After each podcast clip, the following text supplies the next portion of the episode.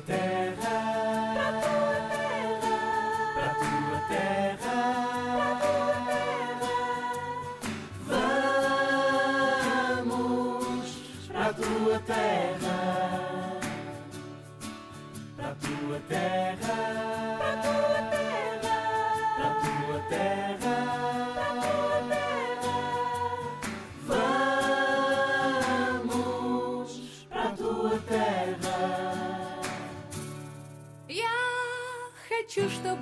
чтобы во рту оставался честный вкус сигарет.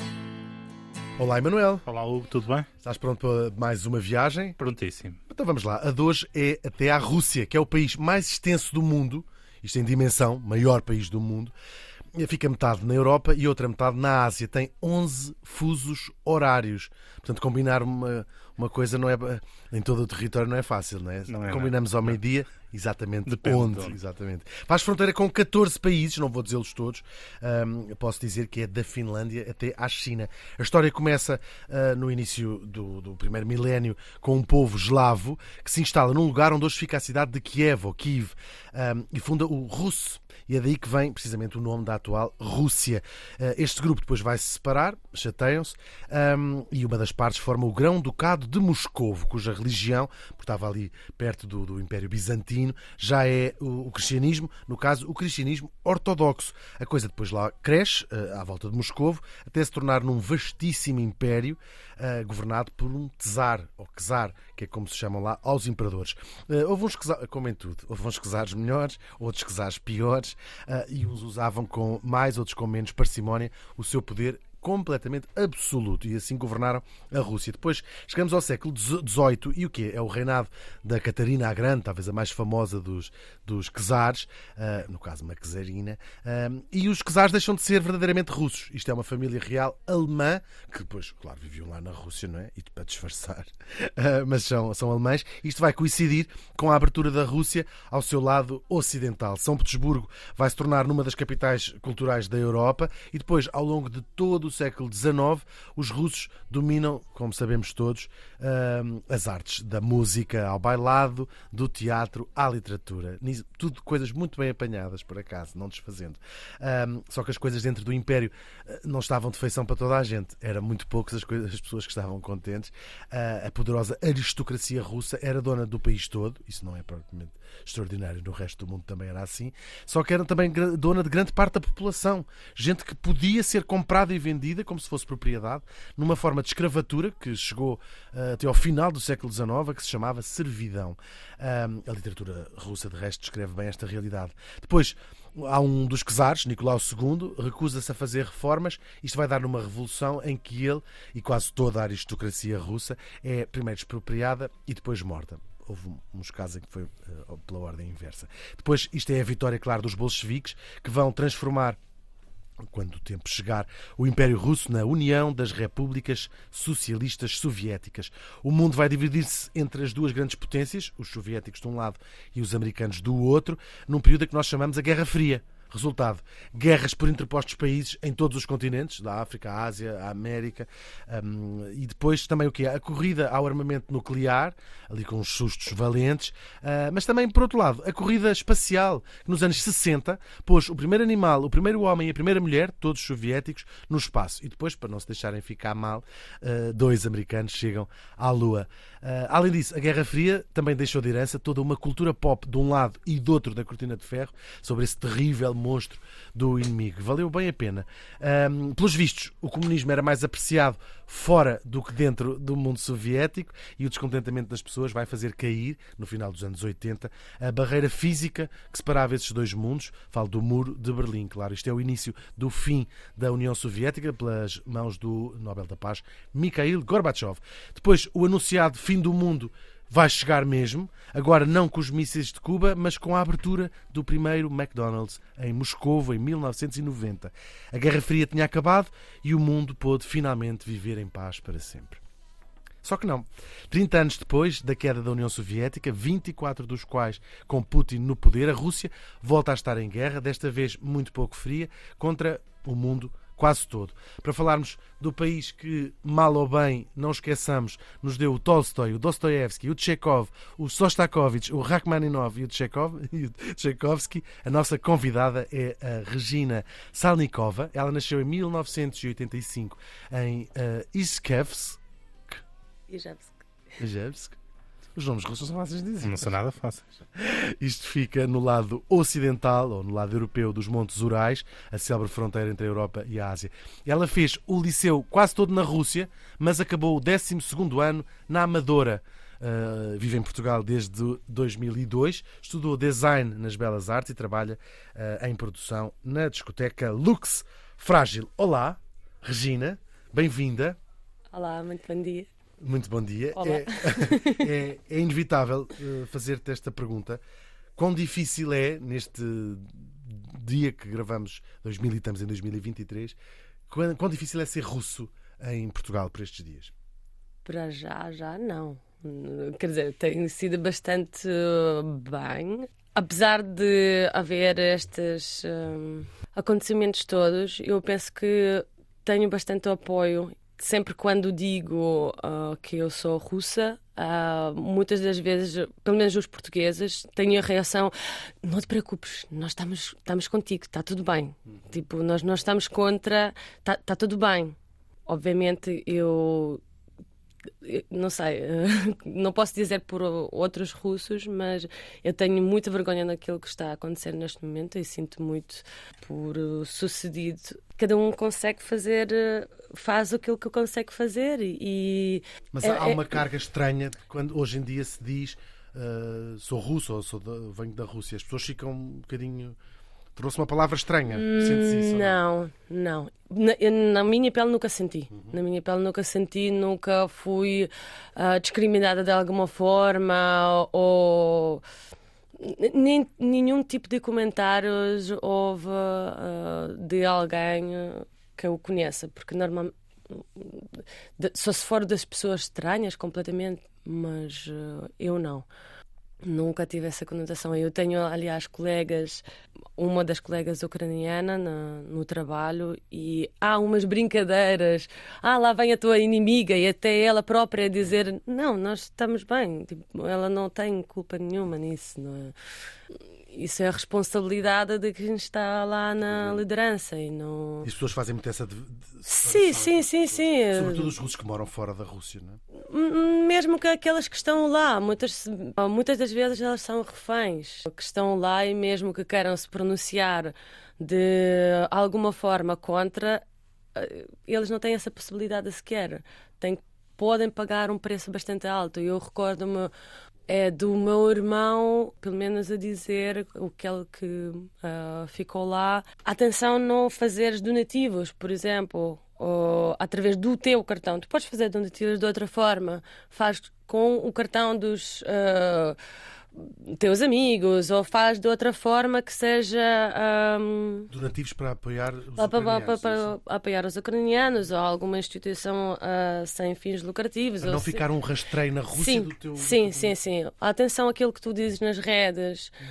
Mesmo quando eu tenho conversas, por exemplo, no, no WhatsApp ou, ou assim com familiares, tento não fazer este tipo de perguntas, não é porque elas não querem falar, não é porque eu não quero falar, é porque eu não quero ser pessoa que pode prejudicar a vida das pessoas, que estão lá. Uh, eu não sei se fazem rastreio ou se não fazem rastreio. Uh, é, obviamente é uma grande paranoia, não é? Mas se eu puder não o fazer, Prefiro claro. não fazer. E, e, sentes que é uma coisa que sempre foi assim, desde, desde os anos 90? Uh, ou, ou, houve uma esperança do, bem, isto agora é um país democrático, temos aqui eleições, temos aqui a oposição, ou muito cedo se percebeu que não era exatamente assim, com nós, hum. é famoso jornalistas assassinados, nós todos sabemos essas, essas histórias. Mas era muito menos, muito menos. Não sei, uh, eu não posso dizer que acompanhei muito, mas. Uh, também estavas a crescer. Eu, eu estava aqui a crescer uh, muito mais, estava muito mais concentrada na vida aqui e a partir do certo ponto comecei a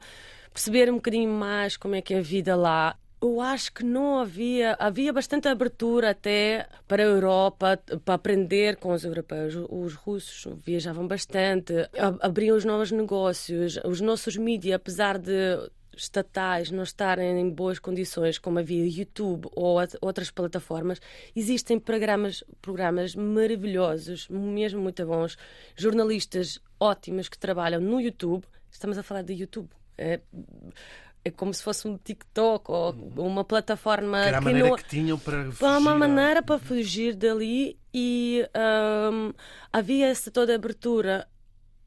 E eu estou a falar dos, dos últimos dois, três anos. A diferença entre a possibilidades de falar não tem nada a ver. É, é absolutamente assustador a mudança nas, na legislação, uh, na, nos nas pessoas que foram presas ou declaradas como agente estrangeiro, que é uma coisa super ridícula. Apenas se tu és jornalista e estás a receber dinheiro de uma conta estrangeira, és agente estrangeiro. Uh, ou algo de, com este nomenclatura. Há um, uma diferença bastante grande.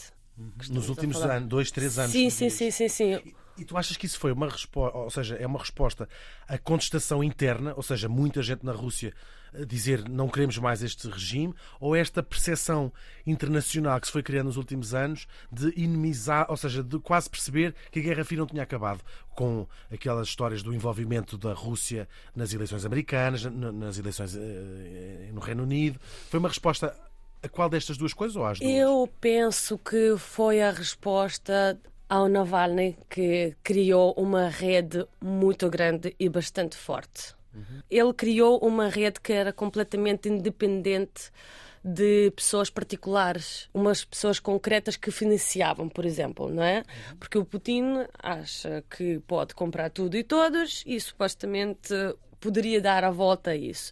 Agora, o Navalny trabalha com donativos das pessoas, donativos muito pequeninos, até às vezes, que estamos a falar de 3, 5 euros. Se cada um de nós dá, a Rússia é gigante e conseguem financiar. E é muito mais difícil tu dizeres, não, vamos acabar com eles todos. Não, não dá, não, não dá, é muito difícil. E eu penso que é com nova forma de legislação, com novas leis que ele criou, ele criou medo mesmo nas pessoas para darem os donativos, para escreverem nas redes sociais. Há imensas pessoas que estão presas porque fazem post. Uhum que fazem repost, nem sequer é, é, ou põem um like.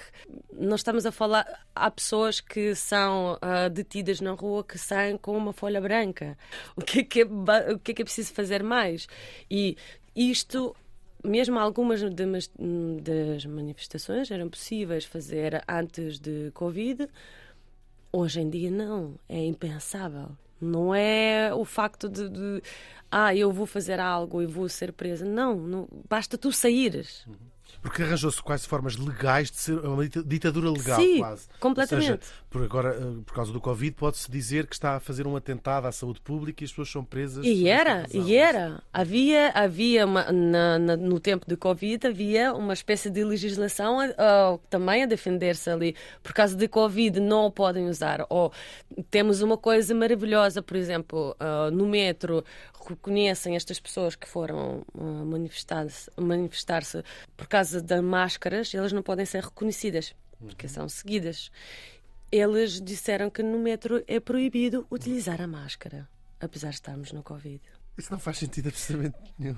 Mas. Porque é, uma, porque é um sítio fechado. Então Pronto, então mas usar, não pode dizer manifestação. Porque, uma porque, é uma, uma uh, porque estamos em termos de Covid, mas não podes utilizar a máscara uhum. dentro do metro. Fazia sempre toda a lógica. Deixa-te um bocadinho triste que seja que se confunda, sobretudo no mundo, vou chamar-lhe ocidental, Sim. que se confunda os russos com, a, com o Putin, no caso, com, com, o governo russo. Ou seja, que, que, as pessoas não saibam, não tenham noção de quanta uh, contestação interna existe e, eventualmente, até condenação da guerra existe dentro da Rússia. Aqui dentro da Europa eu não sinto isso. Eu penso que existe uma grande separação entre o povo russo e o Putin e o governo, não é? Porque nós, apesar de tudo, passam na televisão que existem manifestações, que existe o Navalny ou outros opositores uh, que não estão contentes com isso eu penso que a grande parte das pessoas entende que são duas coisas diferentes e não condenam só porque tu és russo quer dizer que tu és pró-guerra? Uhum. Não necessariamente. Não... Obviamente podes ter outras opiniões, mas uh... geralmente não. E até porque há muito, nessa dicotomia da, da Guerra Fria há muitos europeus que não sabem exatamente onde se posicionar na, na, na, no, do lado americano ou do lado russo. Não é, não é, não é claro para todos os, uh, para todos os europeus. Já há um ressentimento em relação à América também, também grande dentro da, dentro da Europa. É um bocado difícil. Assim. Agora que tirámos esse, o, o, elefante um bocadinho da sala durante um tempo, vou-te pedir que me descrevas a tua cidade. Sei que é uma cidade bem grande, bem industrial, das, das eh, cidades mais industriais da, da, da, Rússia. Fala-me um bocadinho. Assim, não sentia assim é tão, tão grande porque uh, não é tão densa. Uhum. Não, não tem estas ruas tão estreitas como são aqui. Tudo tem espaço, tudo, tudo. É bastante industrial, sim senhora. Tem umas grandes fábricas de armamento uh, militar. Uh, é chamada a capital do armamento da Rússia. Sim, é a terra natal do Kalashnikov. Completamente. Tens um imã de uma metralhadora no frigorífico. Quase, quase, quase. Não, nós, o, o que nós fabricávamos eram vodkas em forma de Kalashnikov, sério. Era qualquer coisa. Um, e na altura, quando a cidade ainda estava em desenvolvimento, quer dizer, não, uh, no início de anos 90 ou 80, uh, havia uma produção de motas que eram umas motas que tinham uh, aquela coisa ao lado. Um sidecar, um sim. sidecar, uhum. em, em, em, português. Em português é sidecar, exatamente. Sidecar, em português. que tinha uma grande produção disso, sim. Ai, isso, é, isso é ah. incrível. Tinham um, os teus pais tinham um? Tínhamos, era maravilhoso, maravilhoso, porque eu tenho mais dois irmãos. Uhum. E o Estado, uh, para os trabalhadores de fábricas, a minha mãe trabalhava numa delas, dessa das motas, eles ofereciam um terreno que chamava-se dacha. Uhum. Davam-te um terreno onde tu podias plantar as tuas batatas, cenouras, ias no verão é passar quinta, é uma quinta. espécie de quinta que tu ias passar lá uns dias. Então nós os três sentávamos lá dentro. E não sei como, calhávamos lá todos e íamos juntos pelos calhaus fazer uns 30 quilómetros até, até, até aquela dacha que só tinha ervas daninhas para tratar sempre, que ninguém queria tratar, obviamente, ou comer framboesas que aquilo picava tudo. Mas era engraçado, era engraçado essa altura também. E os teus pais tinham nascido também na, na, na cidade? Eram de... Não, a minha mãe, é, é, aliás, os meus pais eram uh, de uma aldeia muito pequena eu não conheço muito, muito bem a história deles, porque eu sei que quando eles eram mais novos viajavam muito. Passavam de uma aldeia para outra e cruzaram-se por acaso, porque andaram numa faculdade juntos. A minha mãe conhecia irmão. Como é que é? O teu tio, irmão não, do teu pai, será? Sim. Sim. e, e conheceram-se por aí. E os teus um... avós viviam ainda no, no, no, campo quando eras, quando eras pequena? Sim, quer dizer, eles uh, faleceram quando eu era bastante nova, portanto eu não recordo quase nada deles. E não te lembras, claro, da União Soviética, nasceste, ou seja, quando eras uma criança, no final da União Soviética. Os teus pais falavam-te muito como era a vida um, antes de, do fim da, da, União Soviética? Não, nem por isso. A única coisa que me recordo dessa altura é que Uh, nós tínhamos assim uns uma espécie de um talões assim muito pequeninos uh, que dava-se para cada família. Mas senhas de racionamento, mas, é? Sim, umas senhas que tu tinhas uma quantidade do pão, de uh, vodka, carne açúcar, e eu lembro-me que a minha mãe trocava estas senhas de vodka com os vizinhos por açúcar ou por farinha ou qualquer coisa assim. Hoje já estou suficientemente bêbada, dei-me uma senha para comprar eu, eu tenho um aqui três filhos para levantar, acho que é melhor trocar aqui estas senhas que me dá muito jeito. Lembro-me do meu pai a dizer que não havia música que vinha daqui, que ele adorava ABBA, por exemplo. A cassete que vinha, não sei da onde, tinha que ser copiada quase sete vezes para a gente conseguir ouvir. Oh, havia muita troca disso também. É porque é muito, eu faço esta pergunta. Claro que cada família tem a sua própria história, a sua própria impressão da União Soviética, mas uh, a, a cortina de ferro criou um distanciamento tão grande entre a Europa Ocidental e a Rússia que se vive num limbo sem se saber. Mas as pessoas há saudosismo em relação à União Soviética, a vida era boa, cada, há, há tantas versões também de acordo com o alinhamento político de quem conta, uhum. que é, é um mistério como é que era de facto a vida na União Soviética. Porque nos chegavam imagens terríveis, chegavam-nos histórias que, de coisas, por exemplo, uh, um ensino supostamente vocacional muito, muito desenvolvido. Qual é que era, pelo menos na, na, na, herança da tua família, na, na, memória da tua família, como é que era um bocadinho a vida na União Soviética? Eu penso que é muito diferente, primeiro, que aquilo que nos davam na televisão e o saudosismo que existe hoje em dia. Existe ainda é, hoje esse saudosismo. De algumas pessoas, mas lá está. Eu que tipo penso de pessoas que, é que são saudosistas? Eu, eu penso que isto vem um bocado dos filmes. É, é, não, eu acho que é o contrário. Saudosismo são das pessoas mais. gerações mais novas que nunca viveram lá porque aquilo vem dos filmes, é, não sei, uh, as imagens representativas que nós temos daquilo.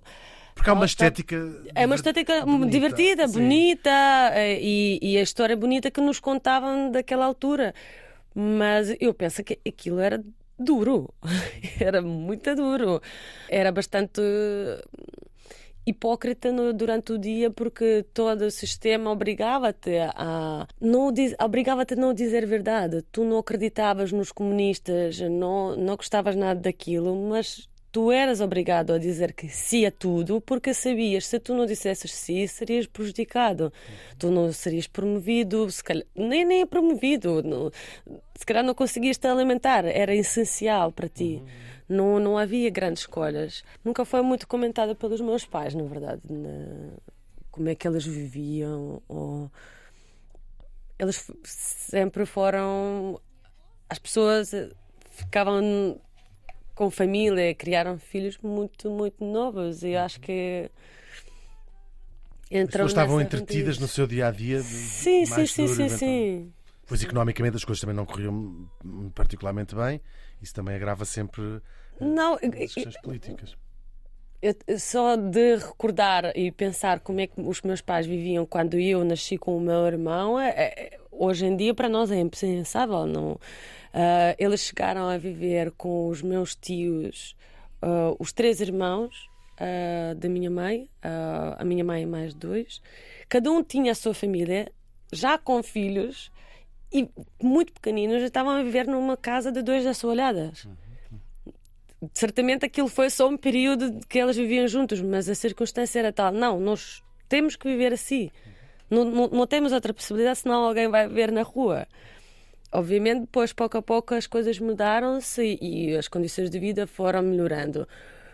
E essa era a realidade de muitas E essa era a realidade. Na, na, na, e, e uh, o pior é que eu tenho, neste momento, primas também tiveram na mesma situação, tiveram que viver duas irmãs juntas, com filhos pequenos, com a avó, também numa casa muito pequenina, também num período, obviamente, não é anos e anos, mas num período da sua vida tiveram que viver assim porque não existe a possibilidade financeira de tu alugares algo só para ti. É, é muito difícil nessa circunstância. Por isso, perguntar-lhes sobre essa altura. Não é um assunto que as pessoas gostem de falar. queiram falar também, na verdade, não é? Que é que... Essa nostalgia soviética que acontece, eh, quer dizer, durante os anos 90, talvez com as pessoas mesmo muito mais velhas, mas hoje é, é, o, dirias que é pessoas, sobretudo mais novas, que não viveram uh, o período soviético, que têm essa nostalgia. Assim, e quão prevalente é que é? É muita gente? É pouca gente? É muito difícil de me dizer, porque eu vivo aqui já há 23 anos quase eu não vou lá com muita regularidade. Eu não tenho muito, muito contacto com. E não são assuntos que falas com os, teus, com os teus amigos russos, eventualmente? Não, é, é, estas ligações vão perdendo. Vão-se perdendo. Com alguns temos ligações, com outros nem por isso. E falamos de outras coisas. E muito, é muito difícil me falar sobre, sobre isso sinceramente, porque acho que não tenho a representatividade de. Então vamos voltar então a essa tua eh, infância e adolescência na- nessa cidade, na capital, capital russa do armamento. Qual é que é, Regina, o tom que te lembrarias da tua, de crescer na tua infância e adolescência na, na tua cidade? Eu acho que o que eu recordo que eu era uma criança bastante bem comportadinha. Eu recordo-me de começar a escola, ah, não sei porquê, a ir para a escola ainda durante a noite, porque o, o sol nascia mais tarde, no inverno. E tu passas naqueles trilhos pequeninos ah, e vês a neve toda a brilhar com aquelas luzes ainda mal acenderam-se. E vais lá à escola, aquelas às oito da manhã. Recordo-me muito bem disso. Ahm, naquela altura também a minha mãe, a minha mãe era uma pessoa maravilhosa, apesar da nossa cidade ser industrial, tinha muita pouca oferta ah, cultural ou assim, mas ela esforçava-se sempre para levar às exposições ou levar ao, teatro, não é teatro, mas é mais de música ou assim. E na, na- naquela altura havia uma coisa muito popular que as pessoas, eh, os pais, eh, levavam sempre os seus filhos para escolas de música. Independentemente de qual era o instrumento. Grande parte dos meus colegas tinham acordeão.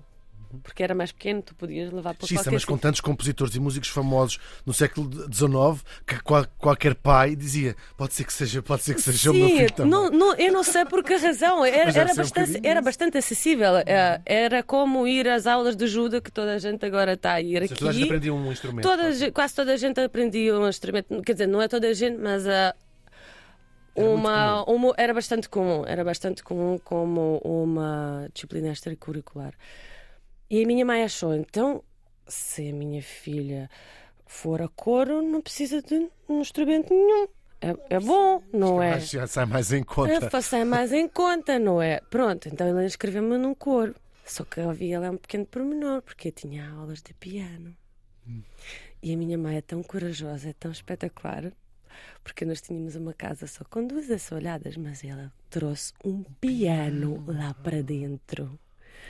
O meu pai ficou super alegre, obviamente, em pulgas quando soube disto, mas lá estava o meu piano e continua a estar lá ainda. ah, para eu tocar, essa era a minha infância de ir para a escola, ir para a escola de música, treinar às vezes. É bastante demorado aquilo. Eu acho que a única dificuldade que eu tinha, eu não tinha muito com quem partilhar na minha família porque não havia ninguém de músicos.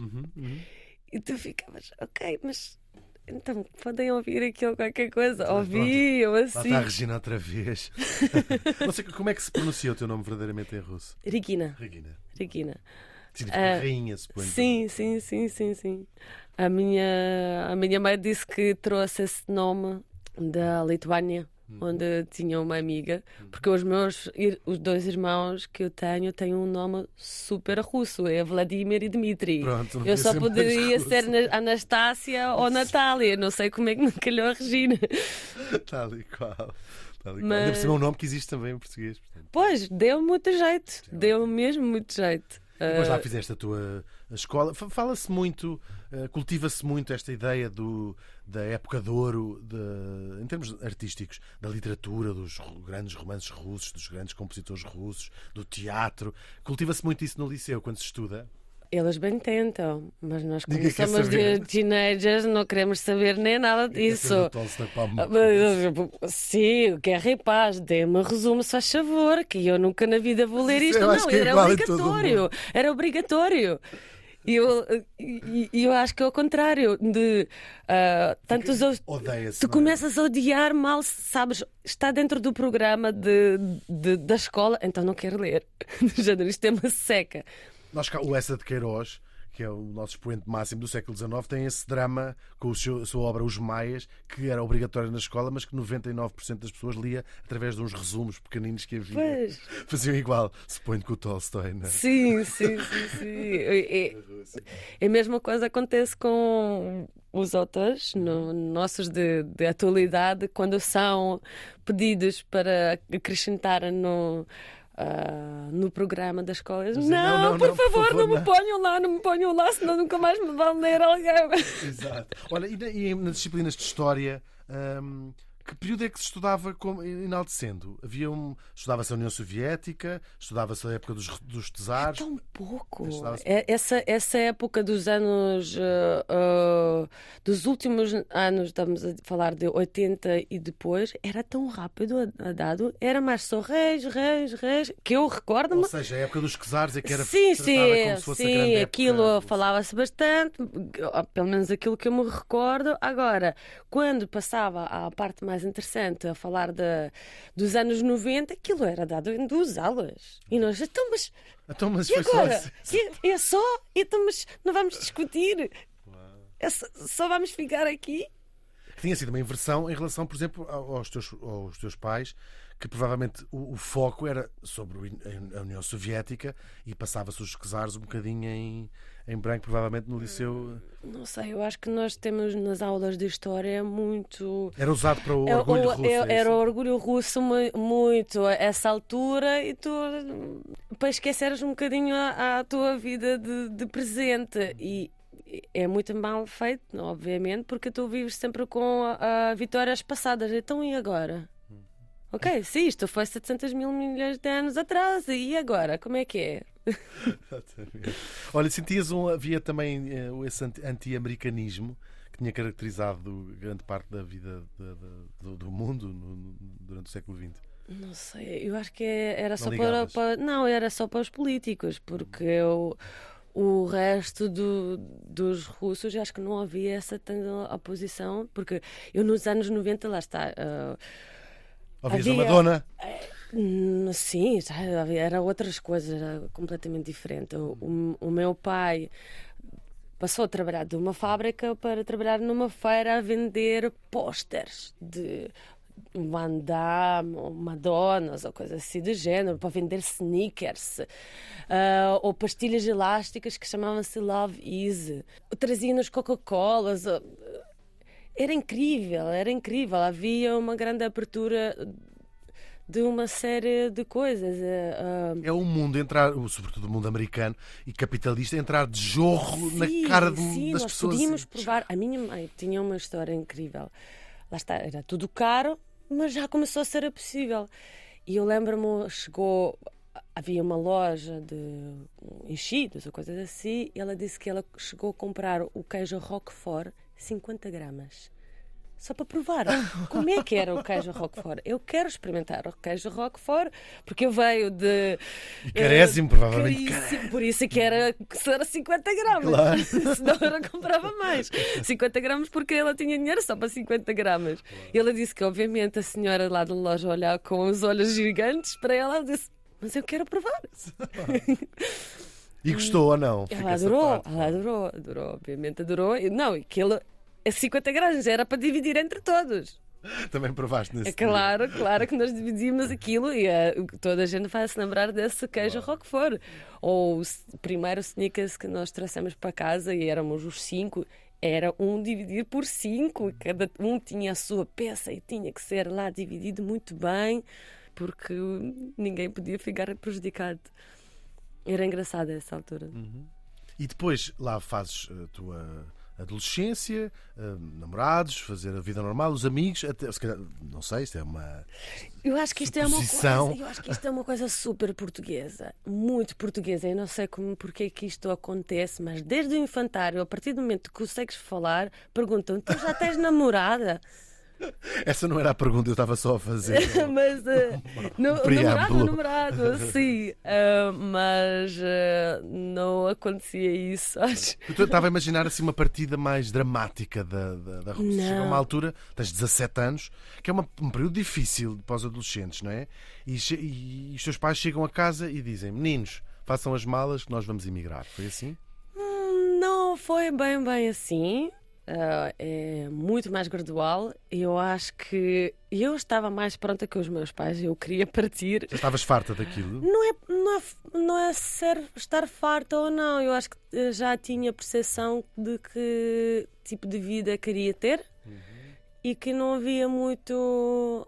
ah, E que não ia ser na capital eh, russa do não- armamento, era isso? não, não havia muito para onde crescer. Era isto. Casar Eu- nova, provavelmente. casar nova, ter um trabalho medíocre. Ah, eu comecei a trabalhar com o meu pai, a ajudar numas coisas na feira com 12. Portanto, já começava a ter noção o que é que é trabalhar, receber pouco, não ter dinheiro para nada. E os cargos, se calhar, superiores, tu, tu não associavas a mérito. Tu associavas a conexões, a cunhas ou coisas assim do género. E assim, eu não tenho isso, portanto, não, não vai dar muito por onde crescer. E as faculdades, universidades que havia lá, não creio que seria a melhor coisa para mim. Porque Ou seja, as boas universidades estão noutro sítio, é isso? Sim, sim. Em sim, sim, em sim. São Se Petersburgo. fosse para estudar ciências, provavelmente ah, física, matemática, assim, são bases. Não, tu tens que treinar e não tem nada a ver. Ensino Ah, artístico é mais. mais Sim, a, a parte artística, não. Uhum. Numa cidade industrial, então não. E, ah, quando estavas a crescer, já de vez em quando acontecia isso de um amigo ou uma amiga, eh, os pais emigrarem ao longo deste. Começava já a ver. Não eram amigos, mas já na, naquela altura já havia pesso- conversas que havia um amigo de amigo que ou foi à América ou foi para não sei onde, mas eu recordo-me essa retirada dos documentos de- da escola, quando são transitadas de uma para outra, é, dif- é de um modo diferente. Agora, quando tu vais para o estrangeiro, tens que levantar mesmo, efetivamente, os documentos. E houve um período que nós tivemos que voltar para a escola. Não fomos numa altura, tínhamos que voltar para a escola e voltar, ah, ir embora passado meio ano. E voltar à escola com toda a gente a saber que tu vais, Vais migrar. Uhum. é, foi eh, duro um bocadinho. Para mim não Porquê? foi. Porque existe uma. As pessoas não. Não sabiam lidar. Não, não, as pessoas não sabiam lidar. Ah, para mim não foi tão duro porque eram já mais ah, crescidas, ah, tanto crianças, não é? Apesar de ser com 17 anos, já eram crescidos, mas para alguns era como se eu tivesse ganho um euro milhões. Tu vais para o espaço, vais para O dinheiro cresce nas Uh, árvores. Não, não sei para onde é que eles estavam a imaginar que eu ia, mas era para um lugar muito melhor que eles nunca na vida iriam ter. Havia professores que estavam com inveja e faziam a vida negra ao um dos meus irmãos. Havia certas ahm, reações que eu acho que as próprias pessoas não estavam a ter noção que estavam a exagerar, porque não sabiam o que é que vinha. E depois lá vieste. Ah, Vieste. Porquê Portugal? Tinham amigos, os teus pais tinham amigos que estavam cá? Não, Atiraram não, uma não. seta para um mapa Europa. Quase, foi quase. Foi, foi, foi, foi mesmo um mero acaso, porque um dos meus tios mais novos ah, já tinha vindo à Inglaterra, porque ela sabia bem ah, Inglês? inglês, queria experimentar, era uma experiência, veio, foi para lá. E o meu pai ficou, bom, ficou bom, vamos lá. Só que ele percebeu que a Inglaterra não estava a aceitar tão bem os estrangeiros, porque tu não pode, não é, não podia estar entrar, sim. legalmente durante muito tempo. Estando ilegal é muito tudo difícil. muito difícil, tu não existes. Não, tu não existes. Já, já, Com já com pequenos. sim.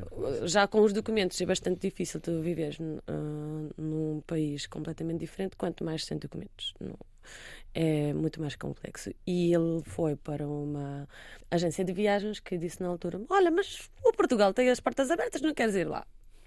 E ele: Não. Onde é que é? Eu acho que foi mais ou menos assim que ele. E é literalmente no, no lado oposto da, da Europa. E então? A língua era diferente, tanto ser francês Como é foi chegar cá? Lembras-te lembras disso, desse dia? Foi eh, o meu pai. Vieram antes? Como é- O meu pai, não, o meu pai ficou aqui um ano, mais ou menos. Passado meio ano, ela já queria que nós viéssemos, nós todos dissemos: não, não, não, fica lá mais um bocadinho. Esse sempre é bom, Sim, não é? mesmo bom, meio ano ainda muito pouco. Portanto, E quando chegaram, ele já estava mais ou menos ele instalado. já com uma estava casa. aqui há um ano e depois é que não, não estava nada instalado. Ah, mas foi uma boa opção, lá conseguimos dar a volta. Ah, e quando nós viemos, era de um autocarro de Moscou, porque eu- era eu e mais o meu irmão. Eu tenho mais um irmão mais velho, mas ele teve que ficar porque já era maior, já tinha 21. Não podia sair por causa da, da tropa. Porque, não, não, ah, Porque quando o meu pai entrou, ainda era legalmente, eh, era legal. Ou seja, a Rússia proibiu a Eh, o- imigração. depois, ah, o Portugal é que proibiu virem mais pessoas. Se o filho, como era maior de idade, não já podia. não podia ser. Nós, como éramos menores, era recorpamento familiar, coisas não foi estranho partir uma família da- da- dessa maneira? Acredito que seja uma decisão bastante difícil. Mas o meu irmão também tinha 21 e já estava na faculdade, estava a meio do curso e não sei até que ponto também fazia sentido ele sair no meio do curso para ir para fazer o quê? Eh, Era recomeçar a estudar, se calhar fazia mais sentido acabar os estudos e vir, mas se- sempre ficou por trás e Vocês veem-se muitas vezes ou não? Nem por isso? nem por isso. Nem por Quando isso, se vê este. Ou seja, porque isso é engraçado, é quase um estudo de, da diferença entre crescer na Rússia e crescer em Portugal. Sentem-se diferentes, sentem-se quase desconhecidos um para o outro. Isto é uma pergunta um bocadinho pessoal, se não quiseres responder. Ah, Um bocadinho não, é uma pergunta só, só pessoal mesmo. Eu não posso dizer que, obviamente, temos uma grande diferença no- no- na maneira de ver as coisas, mas eu acho que Mas mesmo. também. É? Sim, mas, Mas pensas mesmo neles com... como é o meu irmão português e o meu irmão russo. Pensas Não, não, porque mesmo o meu irmão mais, ve- mais novo que veio para cá também é completamente diferente. Não, não sei. É, é difícil dizer, porque ele é bastante progressivo. O meu irmão que ficou lá eh, e muito mais atualizado e de mente relativamente aberta. Ele não fala português, não é? não, não, não, não falo português, não. Uh, vou aqui falar das tuas sugestões. Deixamos sempre a gastronomia para, para o Emanuel, que faz também uma, uma visita, dá-nos os nossos, os nossos guias uh, turísticos. Um, mas contigo, vou falar deste livro, deste autor que tu nos falaste, Uhum. um, que é um importante. Nós todos conhecemos o Chekhov. Isto é um Chekhov uh, contemporâneo e vivo, não é? É um, é um dramaturgo que se chama, ajuda-me para não dizer disparates, Yevgeny Yevgeny Grishkovets. Griscavets. Nós vamos pôr isto tudo na, na descrição do, do- do- do episódio quando estiver um, online. Uh, Fala-me deste, deste dramaturgo, destas peças que ele escreve. Ah, ele escreve uns pequenos textos ah, sobre a vida cotidiana ou, ou experiências que ele teve ah, quando esteve na tropa, no nascimento dos seus filhos. São, são pequenos monólogos, ah, às vezes não, que às vezes são transformadas em peças de teatro. por ele próprio, não é? Ensinadas por ele próprio. Ah, eu adoro, eu adoro pessoalmente porque hum, traz uma nova realidade não tão pesada de amor e de proximidade. ah, que falta-nos muito e acho que na altura da União Soviética tentavam sempre eliminar ah, por isso é que nós- os russos têm sempre esta fama de andar com poker face, não é? Porque ensinaram-nos não demonstrar estas eh, emoções, tanto de tristeza como de felicidade, e eu acho que ele encontra muito isso no, no cotidiano. Ah, Tu eh, falaste-nos aqui de um em particular que sei que já foi. Este não vou mesmo tentar dizer. isto, que é amor de Adna. Vremena, que Tal e qual. Que é uma peça é, de teatro enquanto- também. é uma peça de teatro que fala das coisas que acontecem ao mesmo tempo, no, no mesmo período do tempo. Uhum. Ah, ah, enquanto nós estamos a conversar aqui, não recordei muito desta peça, Uhum. mas Olha, como é que tu te- te mantens a par do que vai, do que vai sendo escrito e que vai sendo feito na, na Rússia? Procuras online? Procuras. A grande parte das coisas é, é online, Uhum. ah, através de, dos mídias independentes, de, tanto nos sites ou podcasts ou nos YouTubes. E eles próprios vão fazendo referências e depois vais pescando, Uhum. Vais para o- seguindo. vais seguindo, vais Mas seguindo, vais interessa-te saber o que vai sendo Sim, eu acho que sim, porque lá está, eh, vivendo aqui tantos anos, às vezes eh, sinto que começo a perder a identidade, Distanciar-te. começo a, a esquecer-me de falar em russo. Ah, como é que isso se faz. O vocabulário, o vocabulário também vai mudando e tu não te atualizas e tu, ah, espera, de quem é que está Ah, já não se diz isto, já não se diz Ah, já isto. não se fala assim, não é? Ah, pois está bem. Diz baril, é o que vai dizer baril ou E fixe. bué. Bué, exatamente. Continuar Ah, a dizer como, bué. Como faziam sinal assim aqui Ah, em sim. Portugal, quando viam-te. Esta ah, é, a gente Bué está a fazer um, fixe. um fixe com um o polegar fixe, para cima. Sim, ah, que faziam-se hoje em dia em Portugal já não se faz. Isso se Acho fazia há que não, 20 acho que anos.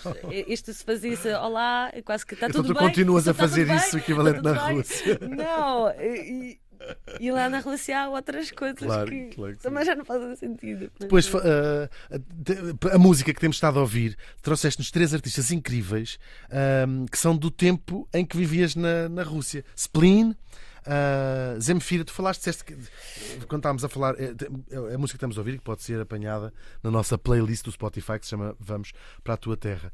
Ahm, Oh, dois deles são de uma altura de, pelo menos de referência das músicas que eu fiz, são da altura dos anos 90, de um rock russo que estava a florescer. E que é incrível. Nessa altura, ah, são maravilhosos, são maravilhosas.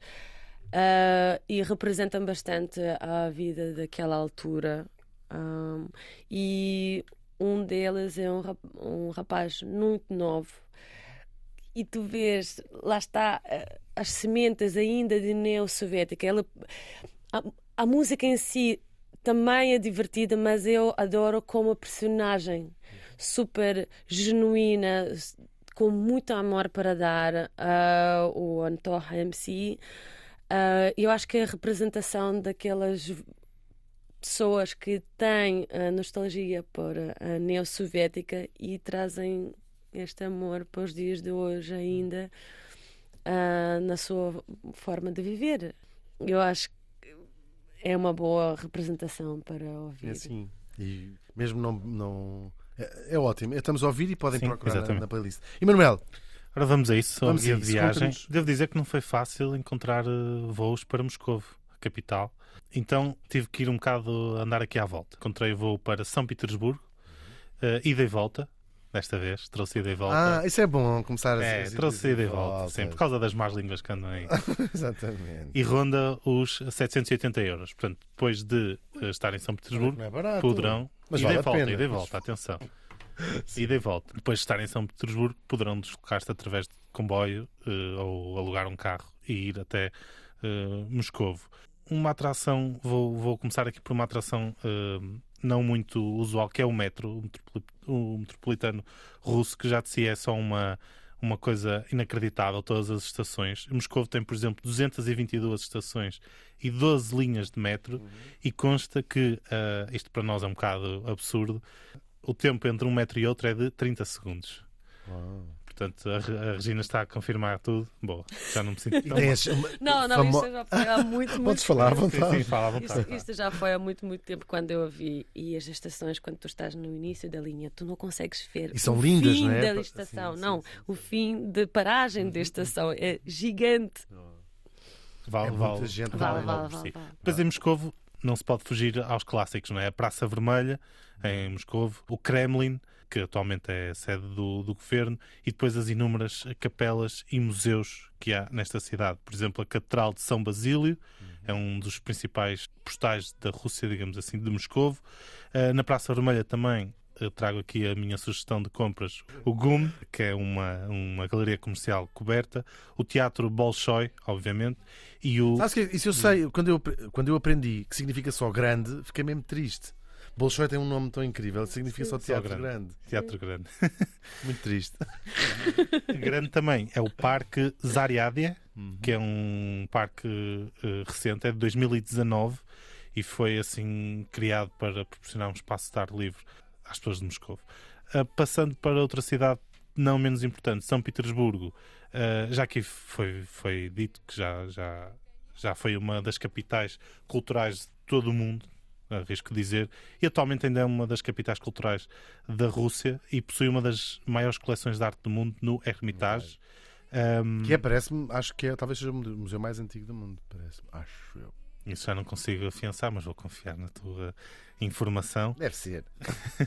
Também em São Petersburgo podemos visitar eh, duas, eh, uma igreja e uma catedral bastante conhecidas, a Igreja do Sangue Derramado, em São Petersburgo, e a Catedral de Santo Isaac. Deixo aqui duas últimas sugestões dentro da Rússia. Murmansk, simplesmente porque é o destino mais barato do mundo para ver a aurora boreal.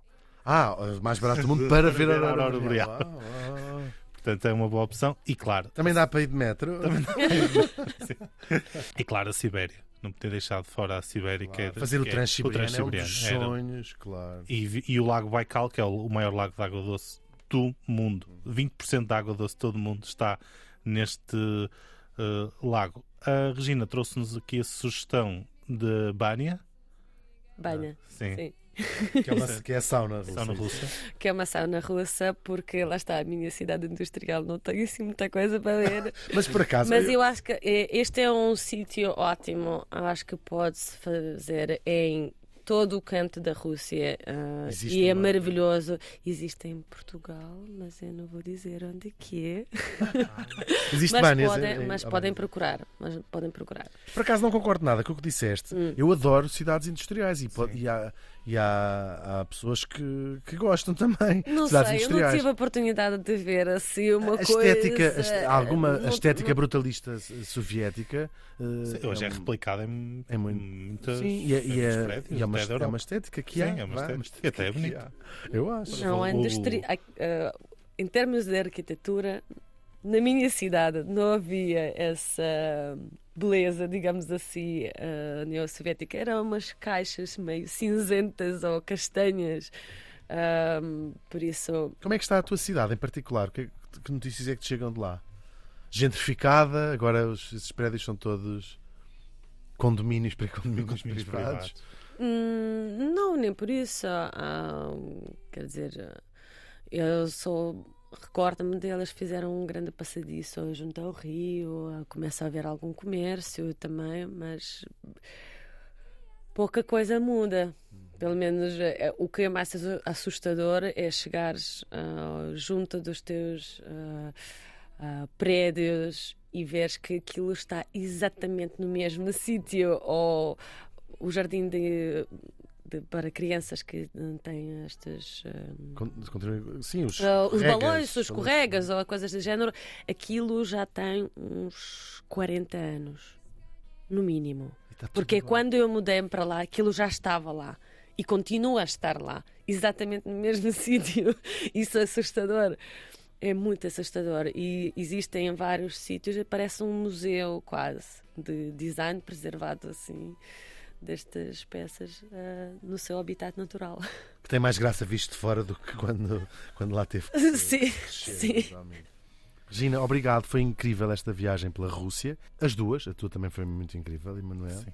Foi eh, um testemunho muito fixe e importante nesta, nesta altura, esse que deste, sobre o teu país, a Rússia, à parte do outro país que é teu também, que é Portugal. Nós voltamos para a semana. Isso mesmo. Obrigado. Obrigada para tua terra, para tua terra, para tua terra.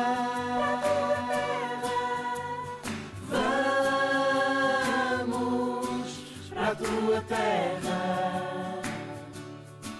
para tua terra.